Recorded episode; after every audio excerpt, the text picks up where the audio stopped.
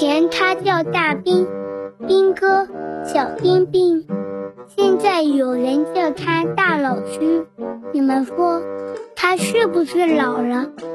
说老师，老师到，大老师来了。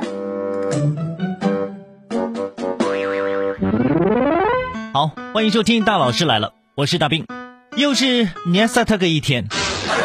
江苏气象，今天早上九点二十二分，升级发布了高温红色预警信号。今天咱们苏州、南京、镇江、无锡、常州、泰州南部、扬州南部最高气温都将升到四十度以上。据说过去九天，南京有一百五十五人因为中暑打了幺二零，所以各位啊，还是要继续做好防暑降温的工作。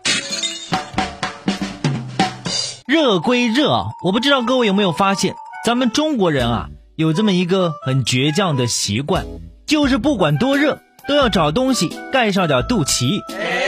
这个据说是咱们中国人骨子里边盖被子基因。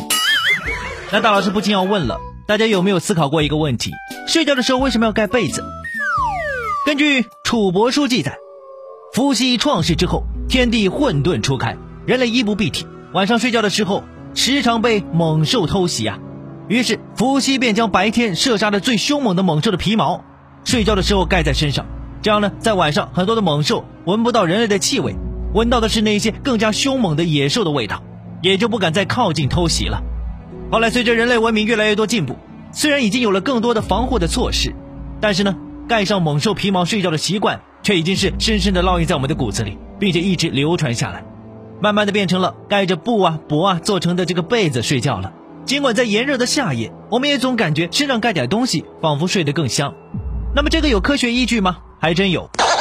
美国睡眠医学学会旗下的杂志刊登了一项研究显示，睡觉香的秘密在于被子的重量。跟那些轻的毛毯相比，盖重一点的毛毯的人睡的是更香的。盖上有点重量的毛毯，有助于降低失眠严重的程度，还能够减轻白天的疲惫、焦虑这样的一些症状。还真是，这一点大老师深有体会。我不知道各位感受怎么样，可以来说一说。有的时候啊，老祖宗传下来的东西还是有道理的。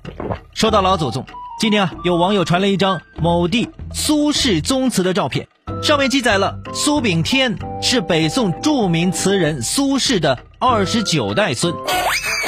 随后呢，苏炳添是苏轼后代，登上了热搜。有网友恍然大悟：哎呀，怪不得，毕竟苏轼跑步就很厉害。竹杖芒鞋轻胜马吗？也有网友对该宗祠的真实性提出了质疑，恐怕苏炳添是最后一个知道这事儿的人了。随后，记者联系了苏炳添老家广东中山的古一村，该村的村委会工作人员对于苏炳添是否是苏氏后人的说法表示说并不知情。我得唔记呀。中国苏氏研究学会会长周玉凯表示，自称是苏氏后代的人和有苏氏族谱的都很多的。众说纷纭，苏炳添是否是苏氏后人？他表示并不是很清楚。中国苏轼研究学会副秘书长刘清泉也表示，呃，估计没有吧。如果有的话呢，那都是新编的。而查看苏炳添的社交媒体，他也从来没有提到自己是苏轼的后代。虽然在历史研究者的眼里，国史、方志跟族谱都可以视为是历史文献，但是历史上因为逃亡、谋生、宦游而背井离乡的那比比皆是了。导致记录中断，就连苏轼的父亲苏洵在整理苏轼谱的时候，也仅仅是能够追溯到他的高祖。对于高祖之前的祖先，苏洵呐，只能是感慨说：“呜呼，高祖之上不可想矣。”也就是说，高祖之上他自己也不知道了。故此呢，史家也从来不会单独把族谱作为是正史的凭据。有一个例外，可能就是孔子世家谱了，历时两千五百多年，考定严谨。是最可靠的一部家谱了。不知道各位小伙伴对自己的家谱是不是清楚？可以来分享一下啊。据说呢，大老师啊是颍川陈氏后裔，出身名门望族，之后啊家道中落，奔波于祖国各地，最后落户咱们苏州。后来呢，这个编不下去了，让望族先喝口茶歇一歇吧。咱们稍后见。